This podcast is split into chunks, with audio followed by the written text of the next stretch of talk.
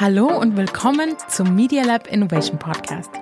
Ich bin Pia, ich bin Programmmanagerin im Media Lab Bayern und euer Host für diese Folge. Ich möchte heute mit einem ganz besonderen Gast über Geschäftsmodelle im Medienbereich sprechen. Und zwar besonders über Membership-Modelle.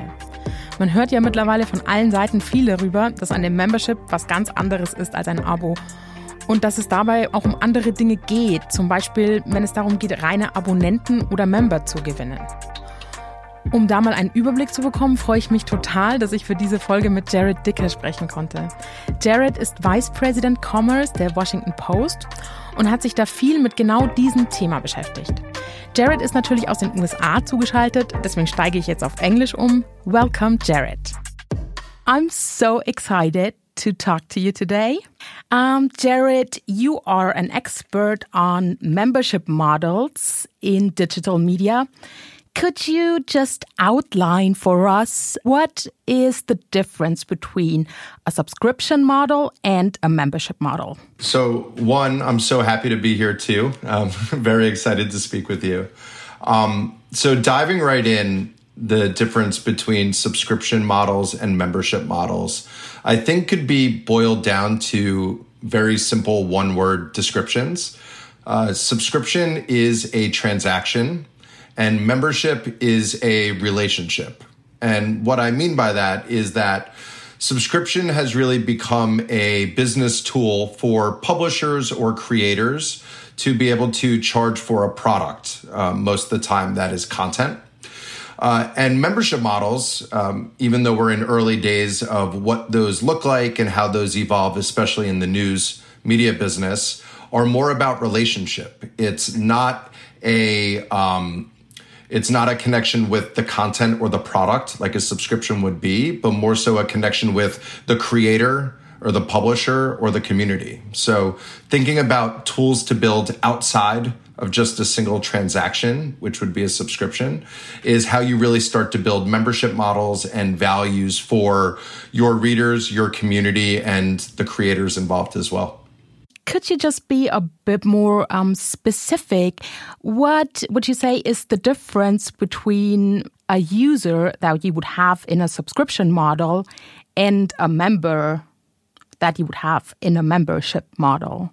So subscribers, um, subscribers are more. I don't want to use the word passive because subscribers are clearly dedicated to the media company or the creator or the product because they are paying for access of that content. Um, but I do think that subscriptions, um, to give a direct example, is also somewhat challenging for a lot of media companies because essentially, especially in news, what you're saying is that only people who could afford this sort of content are able to access it, right? And anyone who works in news media knows that the goal is to be able to uh, open up content as as far and wide as possible because it's critical for um, government, for society, you know, for especially in the states uh, democracy. Um, so when you think about kind of the relationship with subscribers, you do build a, a, connection with them because there is value for them to access that content. However, you are limiting, you know, your audience um, and you are trying to think about other revenue models and ways to kind of supplement uh, those costs, whether that's advertising or events or other things that are paired with it. And membership is is very different, right? Membership uh, signals loyalty um, it really signals a relationship for um, the community to not only um, pay to unlock and access content, but it even it even sort sort of feels like an investment too, right? You aren't necessarily just paying for the product that exists today, but you're actually you know investing and paying for what you hope the creator uh, puts within the product of tomorrow. And that just builds such a fascinating um, way of really kind of thinking about what products and features could be built around that. Like, what does um, exclusive features for members look like when they are in fact investing and committing to being part of a community, right? You think about standard things like comments. Um, you think about ways for them to even contribute and create content of their own. Um, but you really start to be able to evolve on what are other elements and products that I could be building for my members that goes way outside of just that transaction of content. And it's happening very far and wide outside of the media and news industry. And there's examples we could um, talk about. But there are also some uh, commitments happening within news media right now that is also kind of leaning in that direction. What are some examples um, in the field of media of value provided outside from content? I think that there's a soft step and then there's kind of the harder approach that's happening. So, a lot of soft stepping um, that's happening today that teeters closer to membership than subscription um, are companies like the information so Jessica Lessin's company uh, the information out of san francisco that covers um, you know the technology sector uh, has done an amazing job in really providing and explaining the value of what you get as a member and that is in fact the language that they use for uh, people who are paying for their service um, and the benefits are very uh, long, right? There's exclusive events that only members are invited to.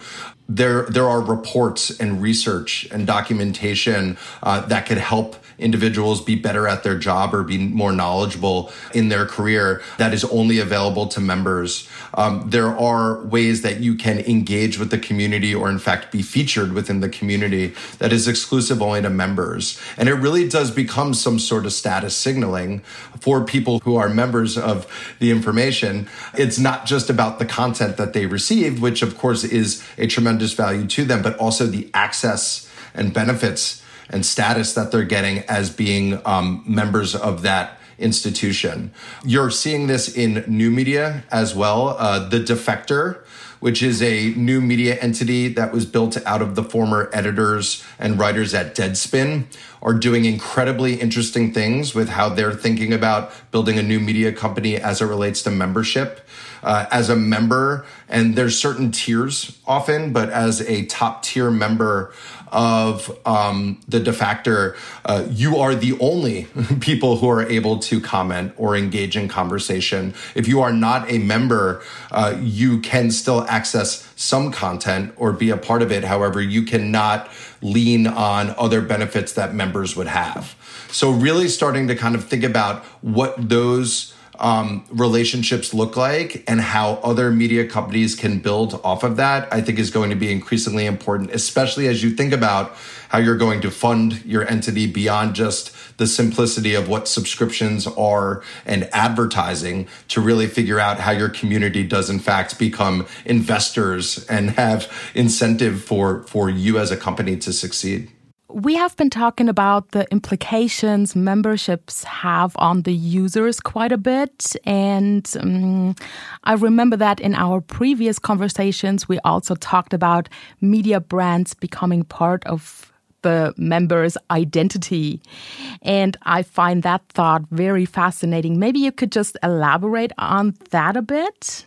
Yeah. So, so what's really amazing, and I guess that this is par for the course with media, where a lot of the a lot of the biggest opportunities and ideas actually start in media and then we trip over ourselves and other institutions come in and create massive um, uh, massive lucrative right like game changing businesses. Uh, i always look at like what craig newmark did at craigslist as an amazing example of an opportunity that media could have could have taken. Of course there's a lot of variance as to why but um, but I think membership is another one of those uh, examples, right? Um, when media was very physical, um, you know, particularly print. Um, holding a newspaper was an identity and was a status symbol. Uh, you would walk around with the Wall Street Journal. Um, and, you know, of course, your intent was to read it, but there's a reason why people folded it under their arms. Uh, there's a reason why people chose to expose it because there is a sort of status and identity to being a Wall Street Journal subscriber. Um, the best example for newspapers that I love to use is New York Times blue bag.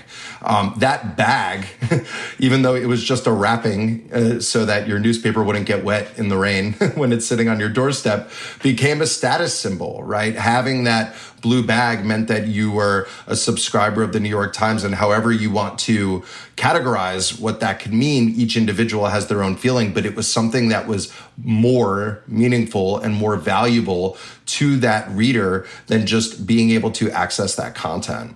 And as we've moved into kind of the digital space, and as media has sort of tried to figure out their identity and their relationship with readers, which has you know been been very much disrupted by platforms and how distribution now is um, being being executed outside of you know media companies' control. Uh, there's kind of this association. Um, conversation happening right now, which is okay, like what does status and identity look like for a Washington Post subscriber or a New York Times subscriber in this new age? Um, and now we're sort of looking at other industries that are doing this very well. Um, our uh, our owner, uh, the Washington Post owner, has another company you may be familiar with called Amazon, and Amazon uh, has created an amazing membership model uh, for people who are Prime members. And being a Prime member isn't just getting two day shipping um, on your packages; it's also getting access to free movies on demand. It's being able to get discounts at Whole Foods grocery stores, um, which are big grocery stores in the United States. But there's a sort of status symbol and some sort of benefit involved with you being a part of Prime. And media has a huge opportunity to really think about what that could look like because, again, um, what's old is new, but what's new isn't necessarily gone. And we're seeing that there was a lot of status and identity and value associated with these media companies, especially when they were physical goods. And how can we really think about taking that digitally so that people can have that association, have that value? And I think that that goes beyond just, um, you know, a blue bag or a sweatshirt. I think that it has to do with participation, um, what it means to be a member of a community, what sort of benefit that gives you. And there's a ton of um, kind of workings and products happening throughout the space that um, are kind of leaning in that direction. Before you mentioned Craigslist, and you said that there were possible opportunities for media companies involved in that example. Maybe you could elaborate on that a bit further? Absolutely. I mentioned kind of what Craig Newmark did with Craigslist because when you look at the businesses that used to drive the media industry, um, one of them was classifieds, right? And what I think is interesting is that I often say that legacy kills the dream, which I don't know is fair to say to media companies. But what I mean by that is, I think that a lot of the businesses that accrue within a media company over decades and decades, right? Because a lot of news brands are 100 years old inhibit them from being able to uh, kind of see too far in the future and leapfrog certain opportunities. Um, and Craigslist is a great example of reimagining what classifieds should look like from a user experience and being able to build a portal um, that is functional and beneficial to both consumers and the creators and extracting that from the medium which was newspapers and kind of bringing that into a new platform and um, uh, putting forward a new approach. You've seen that multiple times like linkedin is a great example when job boards were kind of one of the bedrock businesses of local news, right? Is that you'd be able to look in the newspaper and and find job opportunities. Um, and there were platforms built around that, right? Community is another one. So I think that it's very easy in hindsight to say, wow, media companies should have seen this. They should have built the Craigslist for classifieds. They should have built the Facebook for distribution. They should have built the Google for searching content and building databases. Um, but in fact, I think that it's not necessarily so much a missed opportunity as it is just how media companies are structured and what they're able to maintain with their current business and what they're able to build for their future business. And that kind of introduces a whole uh, kind of heap of opportunities for challengers, right, that are coming in because challengers don't have the legacy baggage or business that needs to be maintained. They're able to look at it um, with kind of a beginner's purview and with a fresh set of eyes to say, okay, based on where we are now, this would be a great angle for us to build in rather than yes, we know we want to build in this angle, but we have to accommodate all of these other things. And membership will fall into a similar boat, right? Going back to what I said about um, media companies used to be very strong at membership. There used to be status, identity, and benefits tied to your relationship with that creator and the community that was since lost and taken over by other sorts of platforms that I think now we have the opportunity to learn from and somewhat bring back, um, which is why the Amazon example makes sense, um, which is why other sorts of uh, commerce companies that think about membership and what it means for you to be able to uh, easily kind of like consume content, engage, purchase, and how we kind of bring that back to our, you know, traditional, more traditional media entities. Can we maybe um, take a look at the product? Like, do you think that a membership model has any implications on the product? Like, uh, do the editors write differently now, maybe? Because if you were involved in a conversation with your readers, that's what you would assume, right? That's a fiery question. that's a that's a fiery question to to to say should business influence journalism. Um, so I do I do believe that business models drive product strategy, whether we realize it or not. Where media, especially news media, has its value is that it is church and state, right? That we are uh, creating content that journalists are focused on the purpose and delivering information to the community that they need to hear unbiased and uninfluenced by kind of what's happening from brands or business models. However, you know, to kind of flip that, when you think about what the membership product could look like, absolutely does it really start to change the way that we think about writers and the relationship with the community? Um, a great example would be kind of what's happening with Axios. So Axios doesn't have a membership model, but they've essentially set up their media company as a way to be able to have individual writers have direct relationships with their community. So every writer within Axios's vertical, um, Sara Fischer writes the media vertical. I wouldn't necessarily know what Axios's media vertical is besides that Sara Fischer writes it.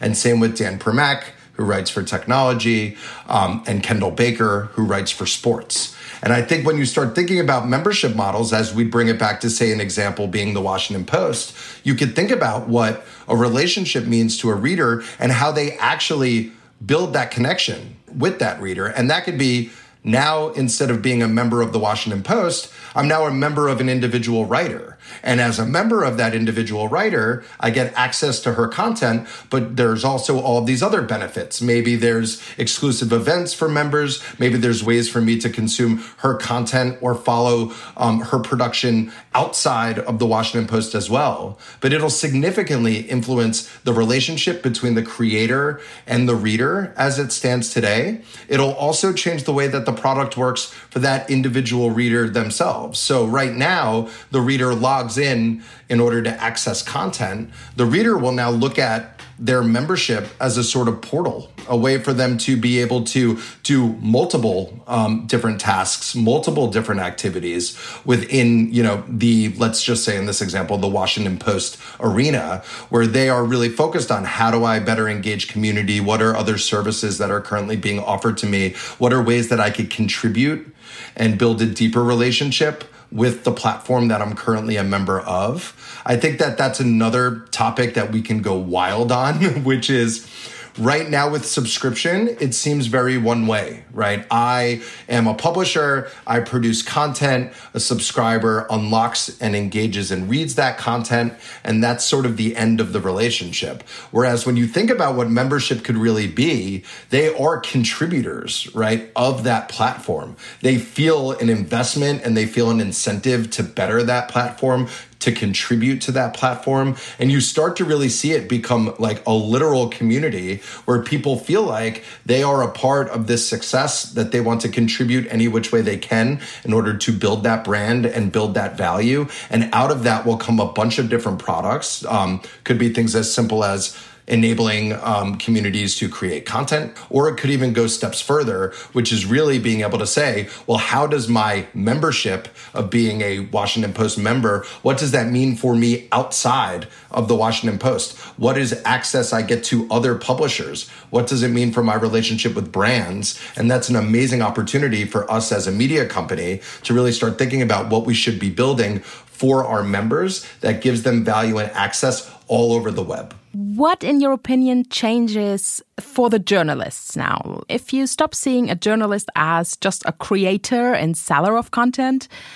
and start seeing them as a community builder, how does that change the role of the journalist, in your opinion? I firmly believe that it's it's kind of from an industry point of view. I think that it is as important as ever to make sure that um, journalists aren't necessarily influenced by by kind of this new relationship and new model. Um, what I would say is that how like the conversations around how journalists have been building their own brands, um, especially on Twitter um, and their own relationships with readers on those sort of platforms has been a fascinating kind of view into what this future could look like. The first step of this future, which is probably the most kind of obvious now, is what's happening when individuals really want to kind of venture and build their own brands and manage their own relationships and essentially become, you know, uh, what I'm calling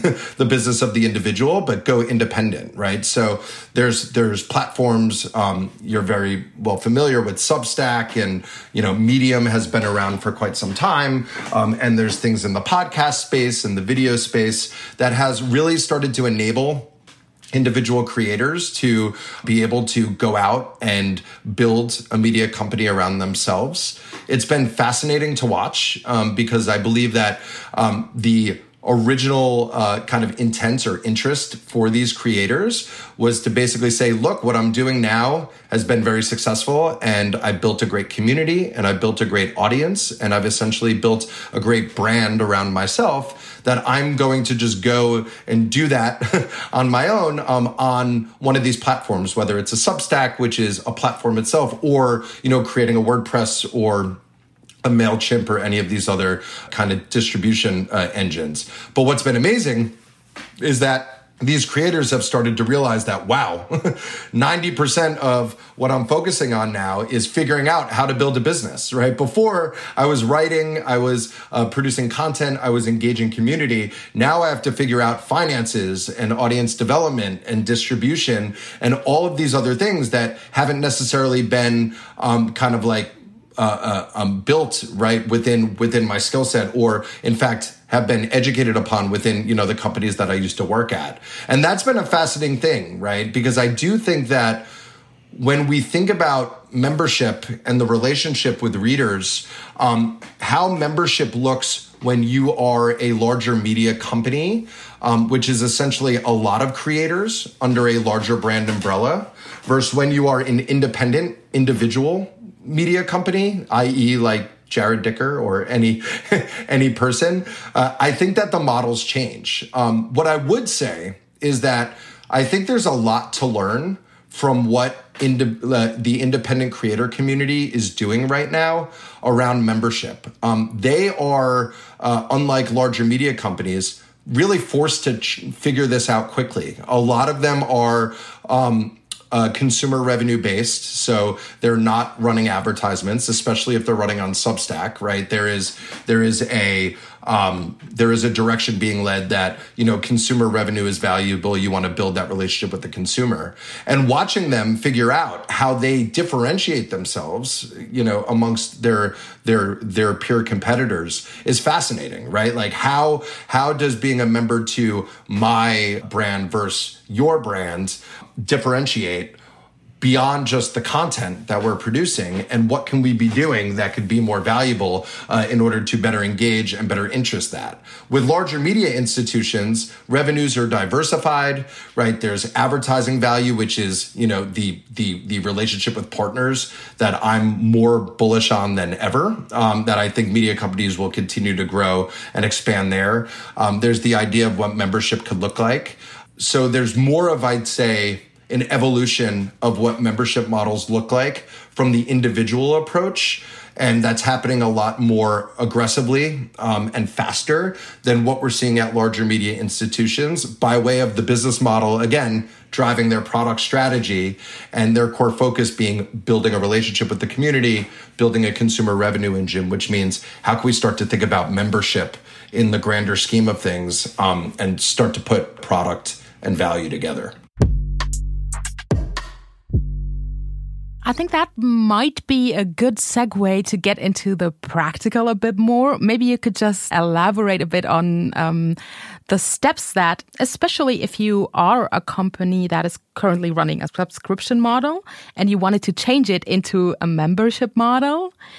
What would those steps that you would recommend be, or what would the components be that you would be looking at? So, a really simple way to think about it is um, kind of going back full circle to what I said in the beginning, right? If, if subscription is a single transaction around content, right, then kind of the innovation there doesn't necessarily have a ceiling, but you don't really need to further develop that, right? There is value in that transaction of content and really being able to get smart and kind of methodical around how to better that and deliver that and drive you know free users down the funnel to subscribers starts to become more of a mathematical game than let's say like an innovative game on the membership side, right, it's not thinking about how to better the product for the publisher, right? How do I get more subscribers? How do I create content or drive users down the funnel in order for them to transact on content and subscribe?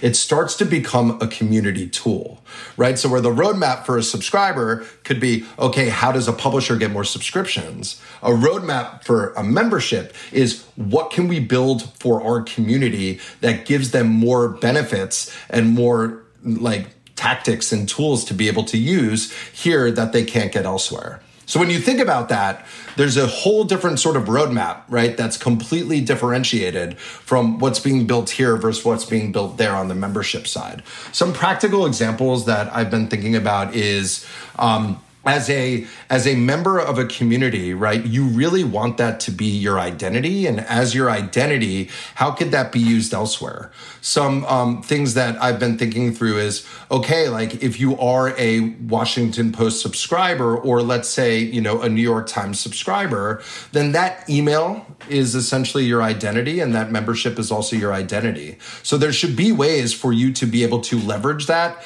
outside of what's happening let's say on you know, the Wall Street Journal or the New York Times or the Washington Post. And there's very interesting ways to kind of think about that, i.e., like if I am engaging with a brand, right, let's say Intel, um, off of one of these platforms, then there should be a way for me to be able to leverage my membership to be able to get a discount or be able to get access. Um, if there is, let's say, a joint partnership between a large media company and uh, in like an artist or a musician and there are tickets being sold right? And those tickets are accessible uh, like elsewhere. I should be able to use right my membership to be able to drive that value and be able to kind of get perks or opportunities that others can't.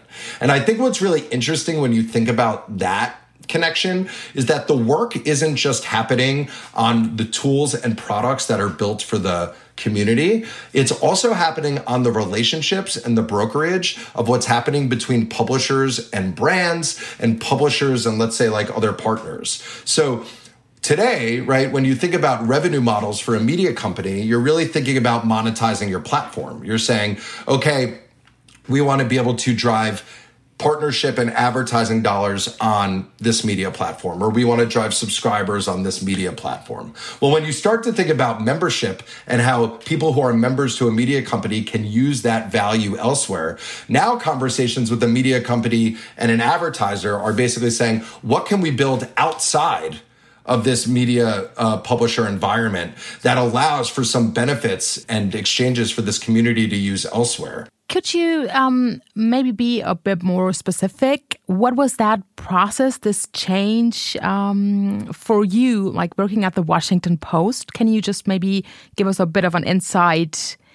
What were steps that you took? What were insights that you gathered, just historically speaking?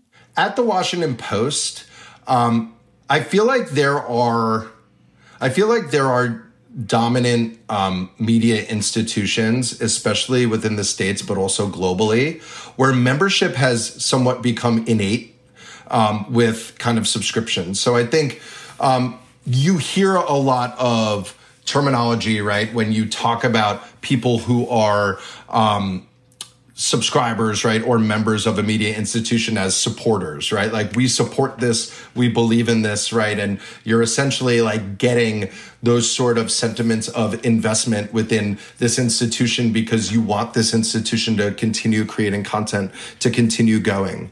Um, I'd say that as we have kind of thought about different ways that we can build beyond that, I'd say that we've been lucky to have a very strong subscriptions business and a very valuable subscriptions business where we haven't necessarily been forced to really start to think about what are the additional um, kind of membership opportunities that we need to lean on in order to help drive that business and drive that value. Our content has been very valuable as kind of like a standalone at this point. So a lot of the things that I was kind of mentioning as to what we should be building from a membership point of view are things that we're currently discussing and thinking about rolling out. There are a bunch of like beneficial products that have been built in order to better drive that membership. Personalized newsletters was one, right? We found that people really wanted a digest into kind of the content that was most relevant to them. Um, again, the value of newspapers is that you are paying for editorial curation and the value is there,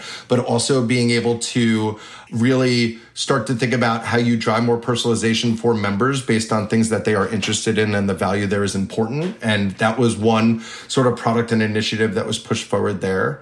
There are also a lot of things that we're thinking. So I run uh, the commercial group at the Post, and we are um, we've built a software as a service technology called Zeus, which now powers over. Uh, 40 it now powers over 45 local news uh, organizations throughout the united states. But we've signed on 90 so by end of year it'll be 90 and what's really amazing there is that our revenue software is now powering all of these like very critical media institutions. So dallas morning news the seattle times the sacramento bee all of mcclatchy properties. And what we've been able to start talking about there is what does revenue and membership look like not just within a single entity, but across all of these other publishers. So I think like it's early days there, but what's been amazing with trends is that we're starting to see media companies go beyond what they used to do before, which was very like our business is our walled garden and we're going to focus on our company and we're not necessarily going to go uh, elsewhere, to now media companies sharing software, sharing kind of strategies and focus and starting to think about what are unique things that we can build together, which I think is an amazing opportunity. Again, like we're thinking about it first when it comes to advertising and when it comes to revenue. But as we start to like etch into what it could be for membership, the opportunity to really be able to start to define these things, not just for a single entity like the Washington Post, but what it can mean for, you know, all of local news is insanely exciting. I couldn't agree more. Just maybe like let's just get a bit deeper here. In your opinion, does reach play a role when it comes to monetization, or is it just closeness and relationships all the way? I love that question. So, I um I don't know if I coined this, but I've been told I coined this. Is that niche is the new scale? so, um, what I mean by that is that no, reach reach is no longer critical. I'd say for emerging um, media companies who are thinking about membership, right? I think scale is very valuable when it comes to an advertising point of view, of course, because, you know, you want to be able to monetize that. Brands are looking for reach. That is why Facebook and Google are just the largest advertising companies on the earth because they have the most scale and they have the most reach. I'd say scale is important for diversifying revenue, right? If you are thinking about how to drive ad revenue, if you are thinking about uh, how to drive more free users down the funnel, right? There is a value in scale, but some of of the most interesting, um, at least membership companies that I see today are all niche companies. So one of which is Industry Dive, um, which is really focused on a particular um, area of business where they have a advertising model, they have a um, membership model, but it isn't about scale. It's about like niche audiences and understanding that audience and how to better monetize and engage with them. Because what happened with scale, right, especially when it comes to revenue, is that scale generalized the value of every publisher's audience. So instead of like looking at the audience's first party data, right, which is like, the information that a publisher collects that is unique to them, right? Which is um, kind of could be audience, could be interest, anything that could be surveyed or shared through consumption data. It was all third party data. It was all data that was stitched together through the web. And when someone would want to target you know, an audience, let's say on like the Washington Post, they would want to target a specific audience profile rather than, let's say, a Washington Post reader. Um, and now things have changed, right? There's a lot of things that have happened uh, in the overall kind of uh, web ecosystem, mainly, and again, this is a whole nother topic that you probably may be discussing at Munich Days, um, but um, that the third party cookie is going away, right? So the way that advertising works on the web today is completely going to change with a deadline of 2022 by Google Chrome. So now there's a huge shift towards how can you drive value out of your first party data? How can you better understand your audience? What makes them unique? And now when you're having conversations when it comes to membership or when it comes to um, advertisers, it's not here's the flat fee cost of what like via CPM of what it's going to cost to target these this audience. It's now this is why my audience is valuable. And if you want to advertise against them or engage with them as a brand, this is what it's going to cost. And that puts a lot of value and power back in the individual creators back in the publisher's hands. Again, it's scary because it's changing the entire way that we've known media to date. That's why you asked the question. Scale was the game, um, and now we're essentially saying no. Better understanding your your your reader base, driving more value is critical. And when you think about membership, right? So like really to round this thought out. In order to get information from readers that is going to be valuable in this next phase of media, which is first party data, no cookies. You have to have a value exchange for them to want to log in, for them to want to be a member, for them to want to engage and contribute information so you can learn about them. So the emphasis of building products that gives them that value, that makes them feel like they're a member, that enables them to contribute is critical, right? It's not just critical for building a consumer revenue business like membership or subscription, but it's critical for even building an advertising business. So all eyes are kind of focused on really trying to figure out how you build that value exchange, which really makes membership so much larger than just the idea of, okay, how do we build a better relationship with our readers? It's essentially the bedrock of how we're going to get that exchange that's going to be a core pillar of all existing businesses that happen across media. To wrap this up, do you have three main takeaways for us for publishers or for startups who want to make money with membership models? What would your three takeaways be?